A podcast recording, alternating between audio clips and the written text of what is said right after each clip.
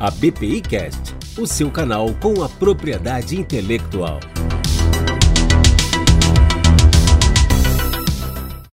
Você ainda não deu adeus a planilhas e a papelada? A LD Soft está há 26 anos buscando facilitar sua rotina. Com os nossos sistemas, você fica tranquilo enquanto curte seu podcast, pois temos os melhores especialistas do mercado pensando em soluções para você. Especialista de propriedade intelectual. Que tal um teste grátis? Acesse ldsoft.com.br. LDsoft, potencializando o universo jurídico através da tecnologia. Olá, eu sou Janaína Toscan e esta é mais uma edição do ABPI Cast, o seu canal da propriedade intelectual. O podcast de hoje é a continuação da edição sobre o Protocolo de Madrid. Seguimos a nossa conversa com a doutora Maria Eugênia Galotti e a doutora Renata Lisboa. Agradeço também muitíssimo a sua participação, doutora Maria Eugênia. Então, primeiro é uma alegria é, participar de mais, mais essa iniciativa de formato moderno de divulgação da informação, né, em qualquer localidade do Brasil. É, os nossos né, os brasileiros vão poder escutar pedalando, caminhando, voltando para casa, escutar esse podcast. Então, parabenizo vocês pela ideia e agradeço o convite. Eu que agradeço o convite uh, e estou sempre à disposição da BPI.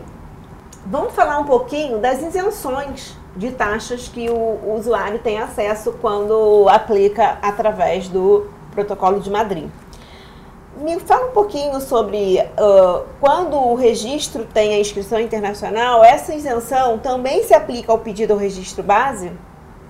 Não. As isenções do, no âmbito do Protocolo de Madrid são só para aquilo que acontecer no pedido internacional, no âmbito do Protocolo de Madrid, nos países designados, do, como exemplo, alteração de nome, alteração de procurador, por exemplo. Algumas batem com aquilo que a gente também tem de isenção, então a comunicação de uma ação judicial, um erro do próprio escritório é isento no protocolo como é isento na via nacional, e outras não, porque o entendimento é que tem uma hora homem do INPI nesse serviço. Né? Como setor público, a gente tem um serviço de uma análise que, tá, que envolve a remuneração de alguém, então a gente não pode eh, dar isenção, seria causar uma distorção recebe? do serviço público.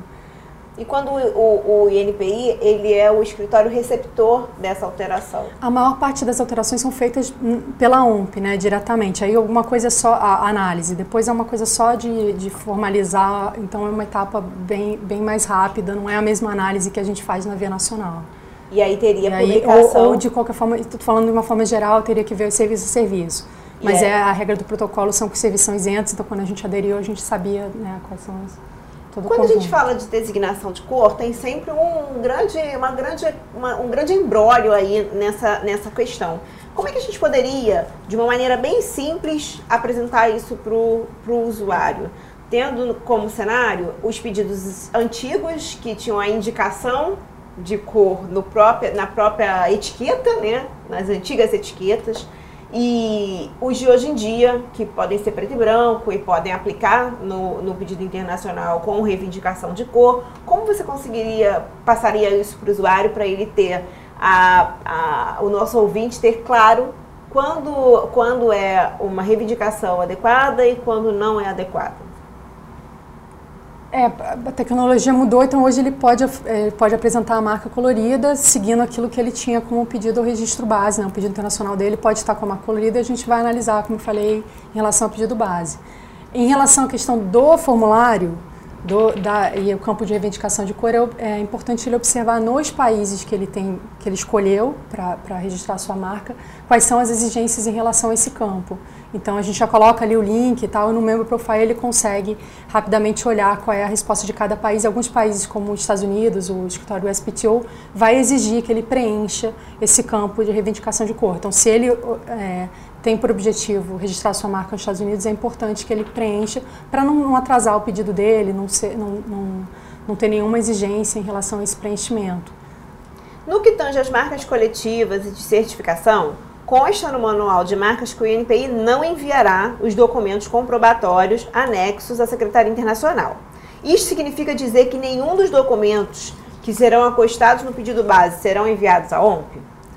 Então, no nosso caso, como é um formulário online, a gente, ele pode sim anexar. Procuração, por exemplo, a gente está permitindo que ele anexe no mesmo formulário no MM2 e fica lá, fica na sequência Então, é, documentos desse tipo, né, com caso de uma marca coletiva, certificação, ele pode anexar. A questão é que no protocolo a UMP vai receber o MM2 e, considera apenas o MM2. Nenhum documento anexo, no nosso caso muito específico, como é um formulário eletrônico, está junto, mas no universo do protocolo, diversos países têm papel, por exemplo, então ela desconsidera e não envia nenhuma documentação ao escritório do, do país designado, escolhido pelo, pelo requerente.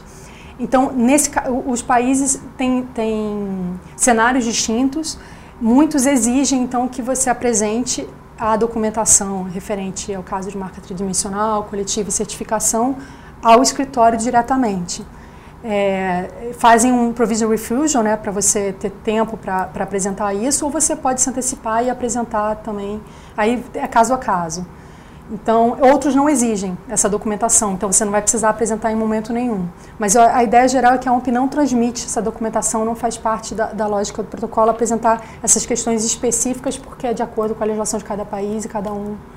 E o INPI, quando recebe, ele é país designado, ele vai apreciar esses documentos ou não? Sim, é, seguindo a nossa legislação nacional, né, sempre, no exame substantivo, a gente sempre vai seguir exatamente a nossa legislação nacional.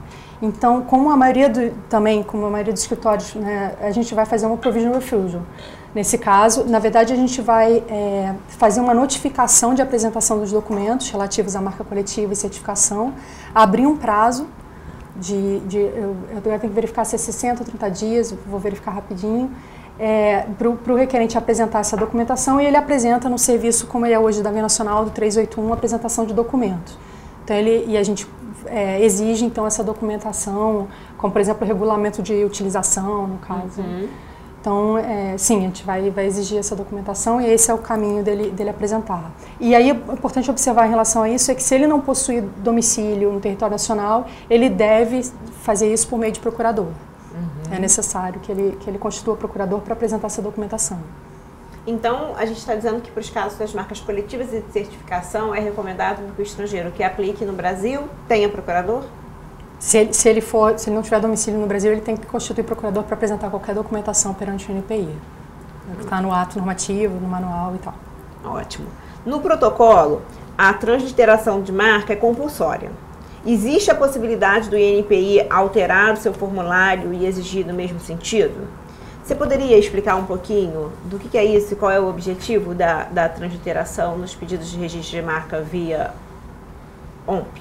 Então, a transliteração é a representação fonética daquele termo. Então, por exemplo, pensa num mandarim ou num kanji né, de japonês, no japonês ou num, no vocabulário hebraico. Então, como, como você pronuncia aquele sinal é, e aí é, a ideia do protocolo é que o requerente apresente justamente o som para no momento da análise, né, o examinador de cada país considerar como vai ser o som, como vai ser lido aquilo, como ele, como ele entende, para fazer a busca em relação a, a, esse universo e ver se tem uma colidência, por exemplo, de um termo que pronuncia-se da mesma forma, então seria uma colidência fonética. Então essa é a ideia da transliteração. É, é, em relação ao a ter a... esse a ter esse campo no formulário de do eMarcas não há nenhuma então no nosso eMarca no MM2 ele tem lá o campo para preencher mas é... no pedido no pedido nacional para ah, que isso conste dos pedidos bases futuros eu acho que é sempre uma reflexão a gente está sempre analisando um trade-off entre ter mais um ponto né, de análise e os benefícios para o usuário. Vale a pena ter mais um, um ponto, um custo e um, é, uma possibilidade de erro também. Cada, cada cada novo, nova inclusão né, no formulário tem que ser analisado por diferentes aspectos entre esse trade-off da vantagem para o usuário, para o sistema de PI nacional, versus o custo de erro do usuário ou de, de análise do NPI e tal. Então, é claro, a gente está sempre em constante, essa reflexão é constante é, no, no âmbito do, do NPI, né, é, diversos pontos a gente está sempre analisando, aprofundando e chegando a conclusões sobre vale a pena incluir isso ou não versus os benefícios que isso traz. Então, então, para fechar essa questão da transliteração, é, hoje um símbolo como o kanji ou mandarim, é, é com, né, com, uma representação gráfica que, que representa, a gente vai entender como uma imagem figurativa. E a gente vai colidir nesse cenário, entendendo inclusive né, o mercado, como é que o mercado usa. Então, esse é o entendimento atual em relação a essa questão dos termos é, de, né, que, que, tem uma, um alfabeto não, não latino. Desenhado. Isso. Na verdade, o NPI não considera né, a questão da representação fonética para análise de, de, de, de símbolos de assim. Símbolos o entendimento desse, vigente é esse. É de figurativa.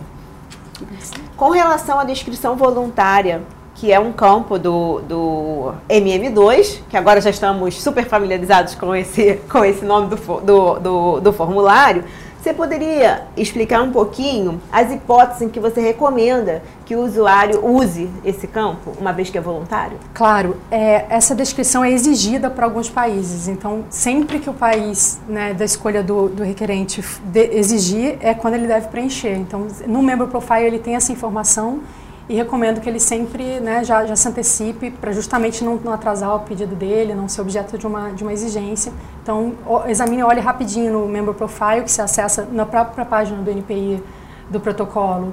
Acessa ali, tem, tem, tem uma apresentação e tem um link para os Member Profile, ou, ou digitando no Google WIPO, W-I-P-O, Member Profile, é, você consegue baixar e aí já olhar esse item da descrição, coloca localizar descrição e já vê por país. Description, né, no caso, se você optar pelo inglês no acesso, você pode optar pelo espanhol, pelo francês também.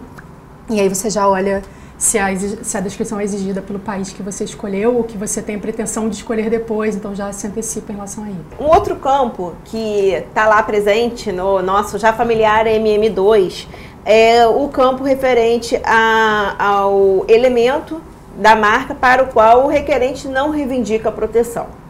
É, não seria essa uma possibilidade pros, também para os registros nacionais? Ou seja, não seria uma forma do INPI é, conferir certificados mais assertivos com relação à sua eficácia? Olha, são formas diferentes de tratar a mesma questão e, e, e atualmente a gente está, a partir da resolução de 2016, né, que a número 166 da resolução, pelo que eu me lembro, que começou, a, entrou em vigor em junho de 2016, a gente instituiu a apostila padrão. E na resolução ele esclarece o motivo dessa, dessa mudança da apostila casuística, né, que a gente definia termo a termo, para essa apostila padrão que sai hoje nos certificados, aquela frase mencionando os artigos da lei e aquilo que não está coberto, se for descritivo, se for de uso comum e outras questões, se for, né, tiver algum impedimento. Então, ali você vai, se, se, você olhar a resolução, tem aponta razões de eficiência, celeridade, segurança nas decisões, uniformidade de entendimento. Então, é, essa apostila veio por essa razão e tem funcionado muito bem. É, um, é uma forma, inclusive, da gente manter sempre atualizado o, o, né, o entendimento sobre a apostila. Se, se mudar o mercado, e, e, muda, o nosso mercado é dinâmico e a gente tem que estar sempre acompanhando o registro marcário ao entendimento do mercado, essa apostila tem essa grande vantagem em relação a, a precisar no, no tempo uma questão. É, sem prejuízo, claro, das apostilas antigas que vão sendo renovadas e, e que a resolução também estabelece que, que são mantidas. É, então, são, são de formas diferentes é, é, e, de novo, é um trade-off entre pedir, exigir que o próprio requerente identifique com sujeitos a erros e tal, versus essa questão. Então, acho que é uma análise que tem que ser feita né, é, sempre pela diretoria, pelo NPI e tal, qual é a vantagem. Então, nesse momento, eu só posso dizer que tem funcionado muito bem essa questão da, da apostila padrão. E, claro, é um diálogo, a gente vai sempre refletindo sobre os benefícios de ter um, um sistema ou de outro, mas, mas tem um sistema que funciona bem no universo nacional, assim, por hora.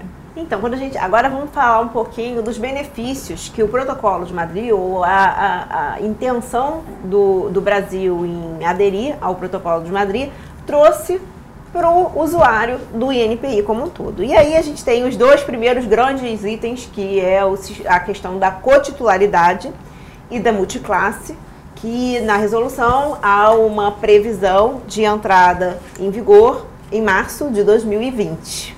Isso, é, como está no ato e na resolução, a previsão de entrada de cotitularidade multiclasse em março de 2020, para via nacional. É, desde já, para via do protocolo de Madrid, ele já pode protocolar multiclasse, né?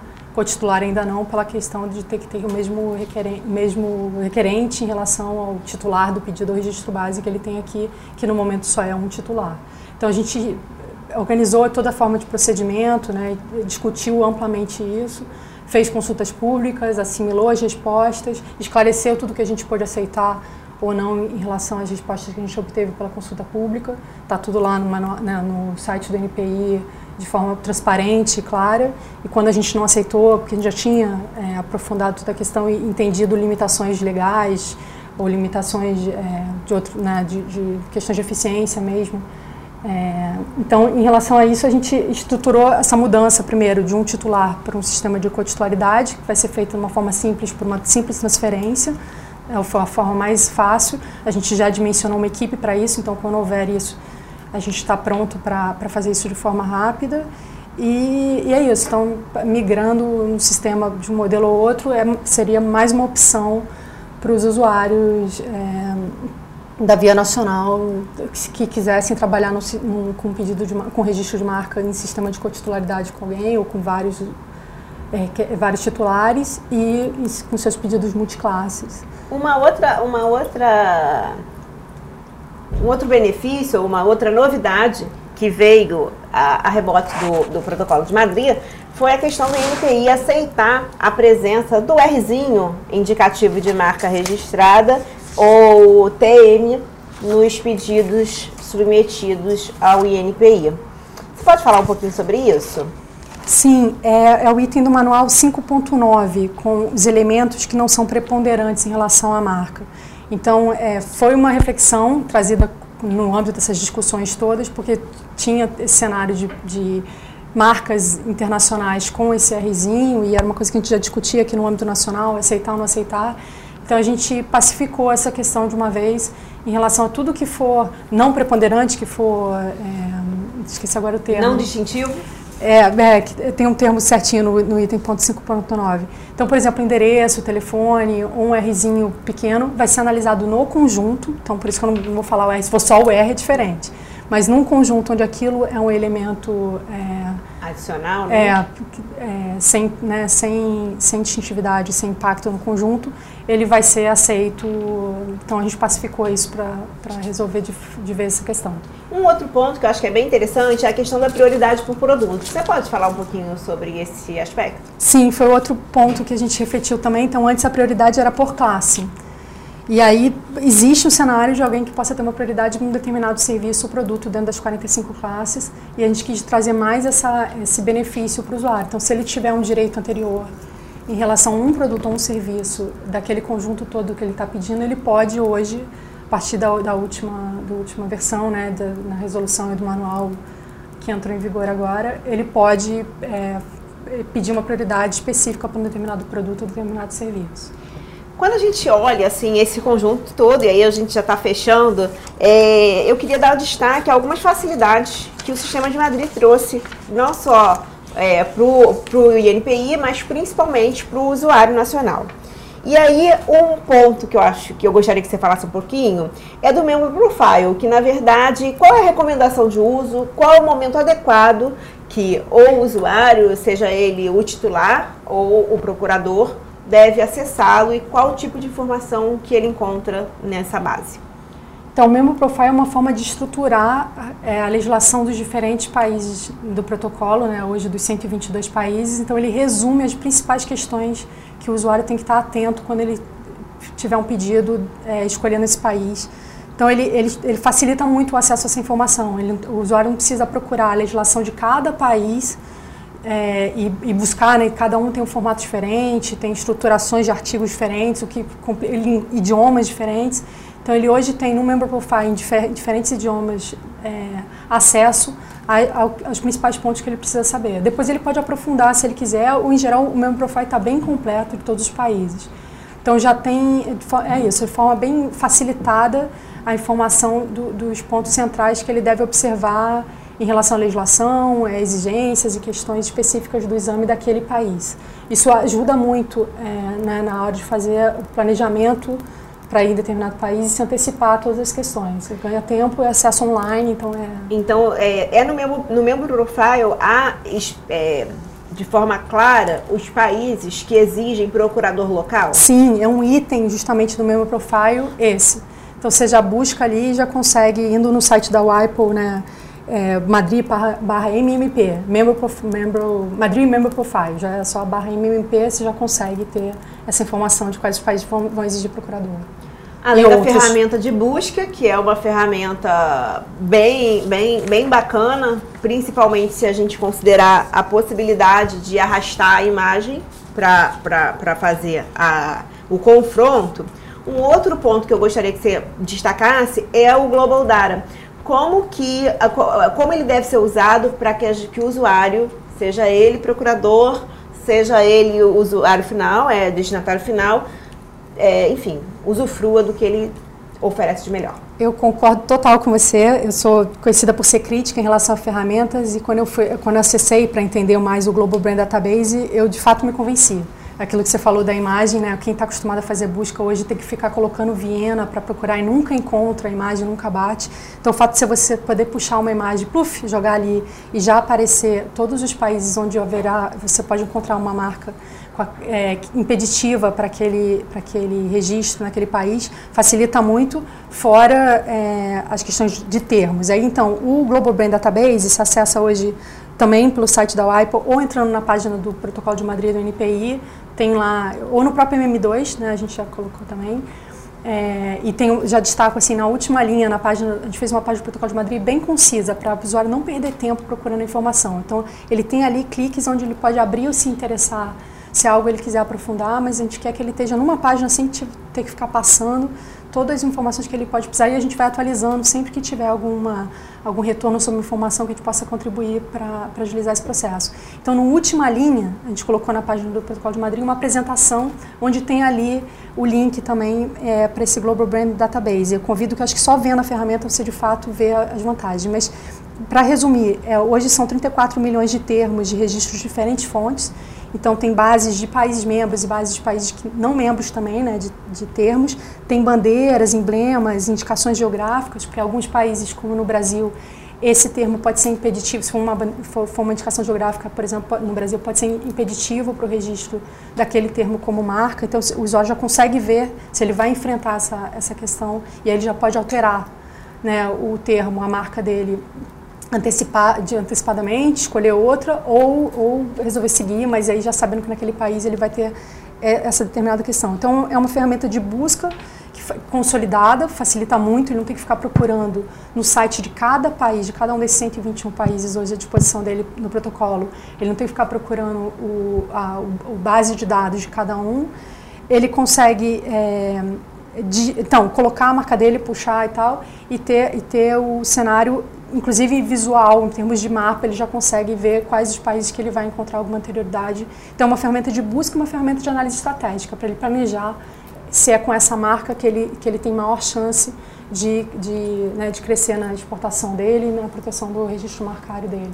Com a ressalva de que o banco do INPI ainda não está é, é, é, sempre um, quando entra tem um termo, né, um tempo de ajustar, de, de integrar os sistemas. Tem que ser feito isso com muita segurança para a gente garantir. Então já tem a posição de que o NPI vai entrar no Global Brand Database. Então para o nosso usuário nacional isso não é nenhum não é problema. É Ele hoje já tem os 121 países que é o que interessa, uhum. né? É, para o usuário estrangeiro que está vindo para o Brasil, ele hoje não tem integrado o banco do Brasil. Então um usuário que fez uma designação ao Brasil que está chegando ainda, ele não teve essa, essa informação que vai estar tá integrada nos próximos meses, a gente está fazendo essa integração dos sistemas. Mas é importante destacar que para o usuário nacional isso não tem impacto nenhum. O importante é que ele use o Global Brand Database para verificar qual é, qual é, o melhor cenário para ele é, né, e, e, questões que ele pode enfrentar se ele escolher determinado marca, determinado elemento combinativo, determinada figura para a marca que ele deseja crescer internacionalmente.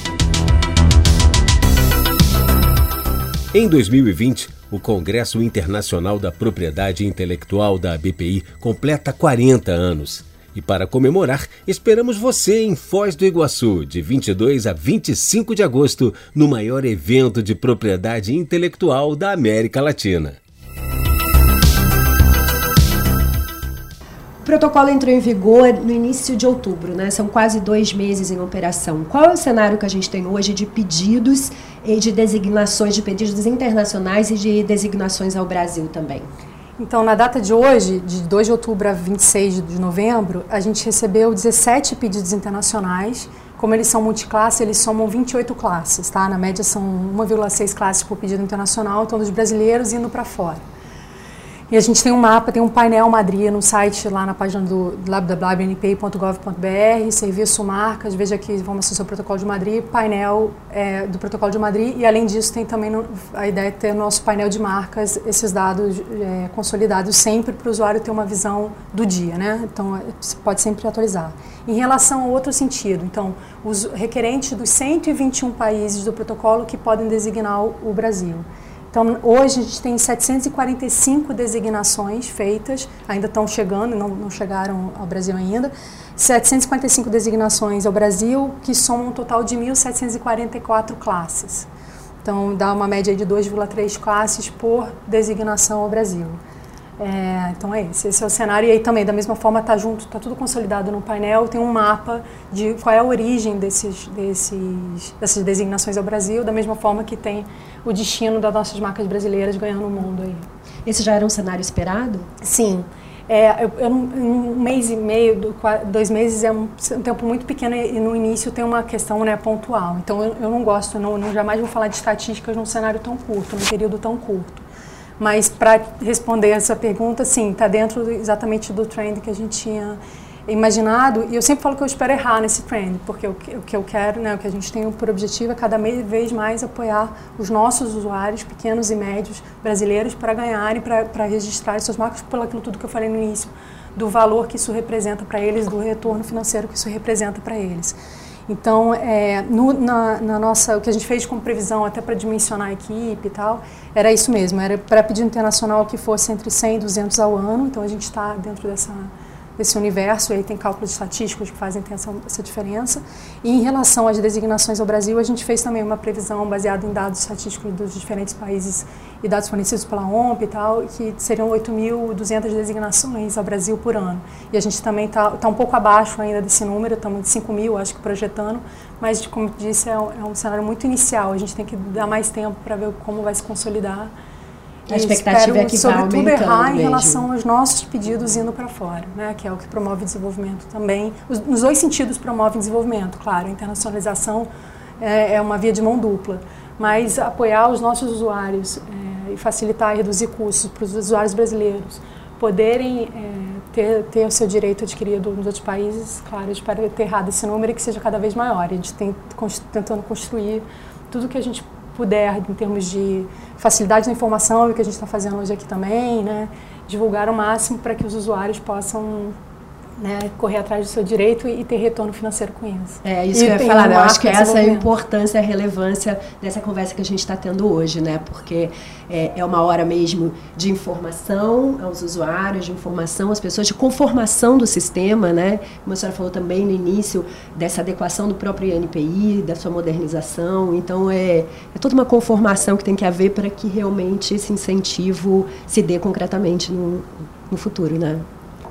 Então, para a gente concluir e, e, fomentar ainda mais né, a exportação, saindo do, do commodity para a exportação com alto valor agregado de produtos e serviços que dependem de uma marca forte, poderosa e registrada no Brasil e nos países de interesse. Eu queria fazer um, não um ping-pong, mas enfim, um passo a passo rapidinho de quando e onde o, o, usuário, seja ele o destinatário final do direito ou o procurador, deve usar as ferramentas que a gente falou aqui durante esse encontro para como forma de proteção e direcionamento desses pedidos.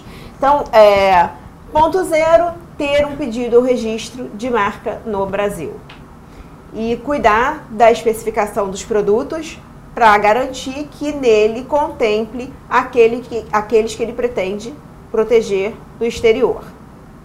Certo? Alguma certo. recomendação com relação a esse pedido ou registro base? Não, uma, assim, quanto mais amplo, né, é, essa questão do preto e branco, por exemplo, da marca, tem, tem pode ser interessante para o usuário. Então, e, e, em relação a isso também, eu queria destacar que ele pode usar. Então, se ele depositar hoje um pedido é, aqui no Brasil, ele pode usar esse pedido como prioridade onista em relação aos pedidos internacional. E a gente tem observado que poucos usuários têm feito isso. Então eu queria só destacar esse ponto porque dá uma vantagem aí em termos de data de, de depósito, que é o que vale no, no, âmbito do protocolo de Madrid como a data do início do, do direito, né, uma vez concedido no país. Maravilha, estamos em quase um IP Tips aqui. Vamos lá. É, então, feito isso, o, o, o título... Claro, quando eu falei de, de, amplo, dentro daquilo que ele usa, é muito importante que ele tenha a segurança de que ele não vai sofrer uma caducidade, por exemplo, de ampliar um escopo com algo que ele não vai usar. Que ele não tenha o um interesse a curto e médio prazo, Sim. né? É... E uma outra coisa que eu destacaria em relação a isso, sempre usa o MGS, sempre que possível. Então, o Madrid Goods and Service, a gente não falou muito dessa ferramenta, o Madrid Goods and Service Manager, que está no link também do nosso MM2, é, tem hoje 88 mil termos e vão sendo anualmente, já está chegando ali, já chegou a nova, a nova, os novos termos a serem incrementados. São uma listagem que já tem os termos produtos e serviços classificados.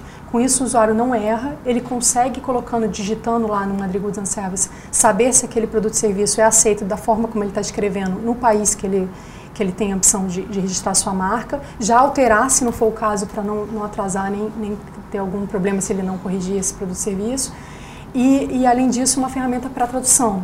Então ele pode digitar lá em português hoje, hoje o Madrigal Service Manager tem 18 idiomas, incluindo o português. Então ele digita lá o termo em português, já pega a tradução validada, classificada, de acordo, né? Porque, por exemplo, o mesmo termo numa determinada classe, eu costumo citar o exemplo de vela, né?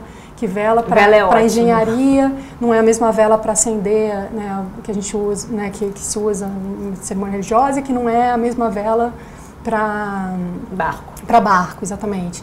Então, é, é, muito importante a tradução ser de acordo com a classificação. Então, no MGS você já tem isso, já consegue copiar e colar a tradução e você já, já, já segue seu pedido validado. Então, é, é, é, a ferramenta que eu destacaria também em relação a essa questão do produto e serviço. Essa, essa ferramenta de tradução é ótima para evitar os erros eventuais e, e também dar acesso a um número maior de usuários no sistema. Eu acho que realmente a gente falou pouco dela, mas é, é. foi bem lembrado. Sempre que possível. Então, só apenas para aquilo que for muita inovação e que aí, de fato, nenhuma listagem consegue contemplar, né? A gente está sempre numa dinâmica do mercado inovador e empreendedor muito além de qualquer listagem.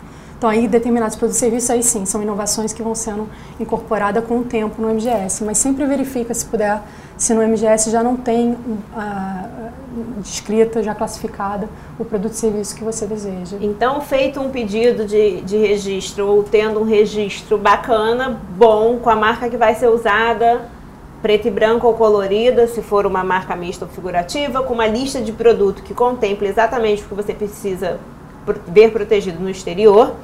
O primeiro passo é selecionar o, os países de interesse, ir ao membro profile para verificar se há alguma exigência especial nos países que, eles, que a pessoa vai aplicar, correto? Perfeitamente. Depois ir na base de dados para ver se tem alguma anterioridade impeditiva e por fim no MGS para ver se aquele produto ou serviço é aceito no país que você escolheu. Eu diria que são as três ferramentas que facilitam muito essa dinâmica, reduzem hora homem, né, investida do empreendedor nisso, ou mesmo do escritório que está representando, e reduzem com isso o custo todo nessa, nesse depósito do pedido e aumentam as chances consideravelmente de sucesso. Né, que já está tudo consolidado numa, numa base única, é a grande vantagem do protocolo. Maravilha. Depois disso, é só abrir a operação e render os frutos decorrentes do seu uso. Para concluir, a gente não pode deixar de fora a questão da designação subsequente, que teve uma opção do Brasil, mas tem uma oportunidade também daqui para frente. Eu queria que você falasse um pouquinho sobre ela. Então, é a ferramenta, a designação subsequente é a ferramenta dentro do protocolo para você expandir a qualquer momento para novos produtos ou serviços ou para novos países. Então, né, o empreendedor vai crescendo e vai com isso podendo expandir dentro do mesmo pedido internacional. Então, ela, ela não tem uma vida independente né, quanto tempo de vigência, ela entra no pedido inicial da inscrição internacional e ela tem um custo menor do que é, é o, né, a taxa base em relação ao pedido internacional. Então, hoje ela tem um custo de 300 francos suíços para fazer uma designação subsequente e mais 100 francos suíços para o país designado é, essa, essa, taxa é independente se é marca colorida ou preto e branco no caso da designação. E aí você pode então online clicar lá, você usa o Madrid Subsequent Designation, que é um serviço online, preenche o formulário clicando então nos pro, novos produtos que você deseja para os quais você deseja expandir ou nos novos países para os quais você deseja expandir. Então, rapidamente online você só clica, paga as taxas que forem é, relativas a essa designação e, vai incluindo então na sua carteira uma forma de expandir, é uma grande é, redução também de custos, de não ter que entrar de novo do zero se, se, e uma gestão centralizada depois que facilita bastante o seu acompanhamento em todos os países numa, no canal, é, tudo online também, se acompanha tudo que está acontecendo na sua inscrição internacional a qualquer momento e você consegue também pelo Madrid Portfolio Manager é, emitir o certificado da sua inscrição internacional super atualizado no momento atual. Então, tu, quais países já, já examinaram, já deferiram a sua marca, quais indeferiram, ou tudo que estiver acontecendo, transferências e tal. Você emite o certificado, faz o download do certificado com tudo atualizado, ganha-se muito tempo, agilidade, segurança também, né? Hoje, para fazer isso, o usuário tem que ficar fazendo em alguns escritórios que nem emitem certificado, tem que fazer print da tela ou pedir para cada escritório o certificado, juntar, fazer aquelas 60 páginas, 100 páginas de papel para um, ainda um único certificado. que cobra pra, é, valor adicional para a emissão desses certificados. E aí, então, com o protocolo você consegue fazer você mesmo, baixa, entra no, no coisa, não precisa nem do número da subscrição internacional, pela sua marca você já encontra e faz o download do seu certificado no momento atual para ter o seu cenário para qualquer né, objetivo que você queira ter certificado ou para conhecer como é que está a sua marca nesse momento.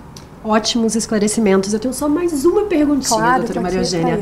É, saindo até dessas minúcias técnicas, né, que eu acho que, em última instância, é o que mais interessa ao nosso o grande público aqui, aos nossos ouvintes, é, justamente porque ele é o grande usuário desse sistema, né? Mas voltando um pouco ao cenário mais macro de análise, digamos assim, com a adesão do Brasil, que é uma das principais economias da América Latina, a senhora acha que é possível a aceleração da adesão por outros países também ao protocolo? E aproveitando a sua né, expertise econômica, qual que é a sua opinião em relação a isso?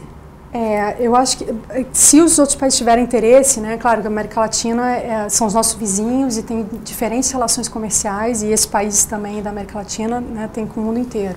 Então, o, os países tendo interesse, cada um desses países, a gente é, tem se colocado à disposição, tem um diálogo já construído é, inclusive tem uma reunião agora, dia 4, 3 e 4 de dezembro, justamente com representantes, diretores de marca e representantes da operação desses escritórios na América Latina, para a gente apresentar o que a gente fez no Brasil e, da mesma forma como a gente né, teve a contribuição de outros países nesse projeto, passar um pouco, porque a gente é o mais recente, então passar tudo que a gente conseguiu. É, é, bolar de soluções e, e também né, antecipar de questões. Então, a gente está à disposição e está tá, tá, tá querendo contribuir, se for o interesse desses países, aderir ao protocolo. E é claro que eu, eu costumo dizer que a gente entrou num momento muito interessante no protocolo de Madrid, né?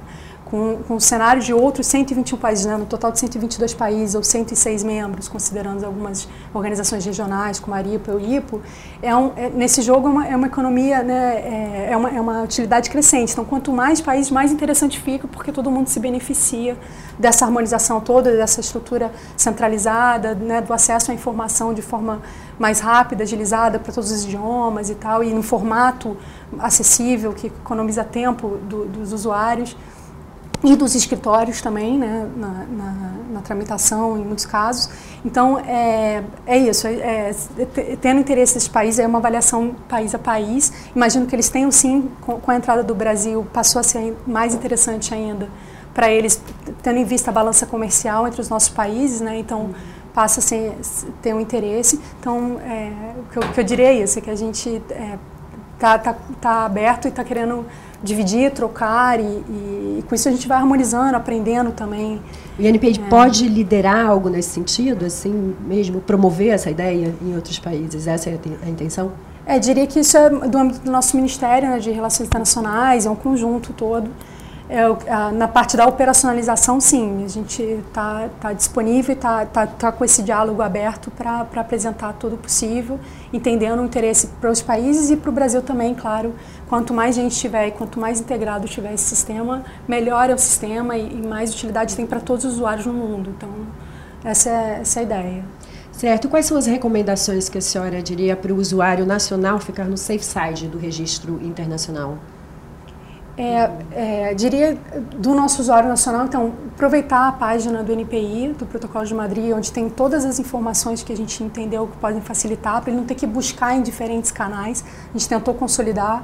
O no, próprio nosso sistema online do preenchimento do MM2 foi todo pensado nisso, foi como buscar facilitar e, não, e, e dar a, as ferramentas para os usuários não cometerem erros que são frequentes no no, no âmbito dos outros países, né, dos, do, dos requerentes pelo Protocolo de Madrid, que a gente monitorou é, alguns erros frequentes. Então, a gente quer que o nosso usuário nacional, nacional não cometa os mesmos erros e tenha o preenchimento mais facilitado, mais intuitivo, mais rápido, o preenchimento e, e, e, o, né, e o, o, resultado desse preenchimento na hora do exame por cada país designado.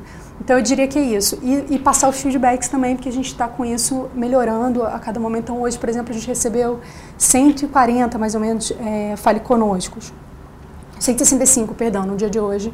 165 é, faliconoscos e, e, a partir desses faliconoscos a gente também gera novos conteúdos para o site. Então a gente gerou 16, logo no início foram dúvidas que a gente entendeu que estavam ainda né, no, no mapa, então a gente com isso construiu 16 novos conteúdos muito precisos, muito rápido, de rápida leitura e facilitando já em português e tal o resumo né, da informação.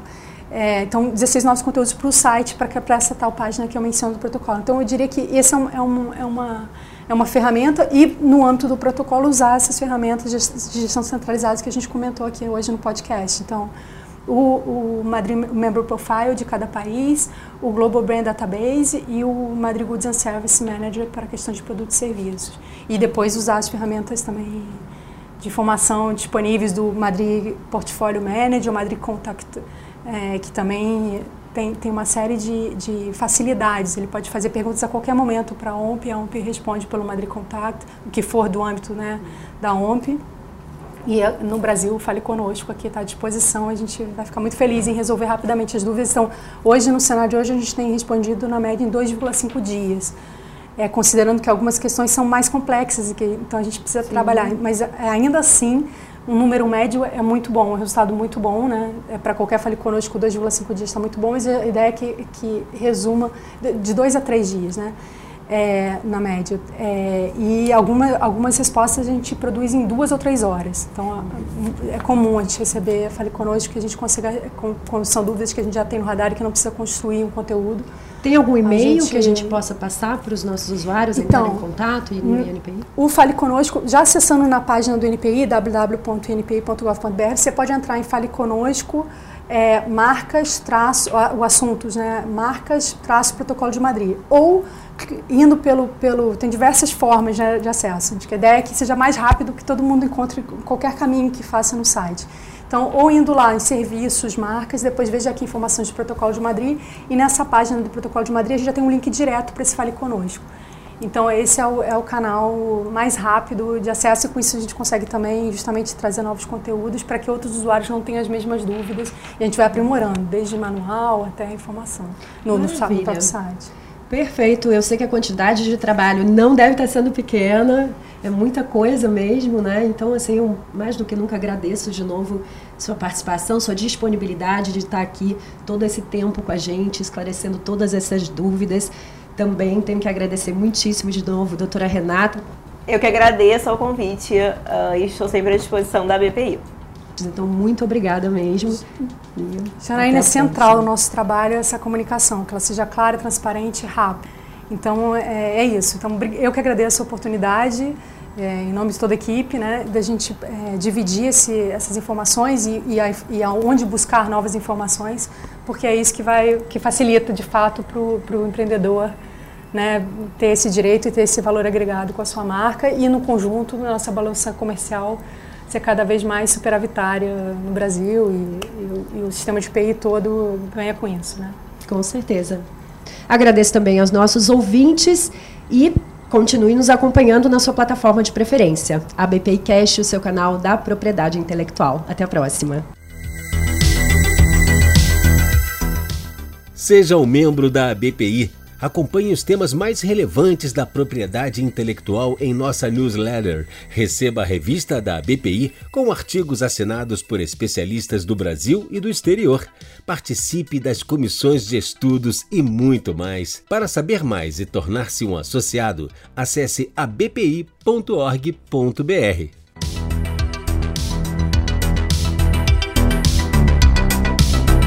A BPI Cast o seu canal com a propriedade intelectual.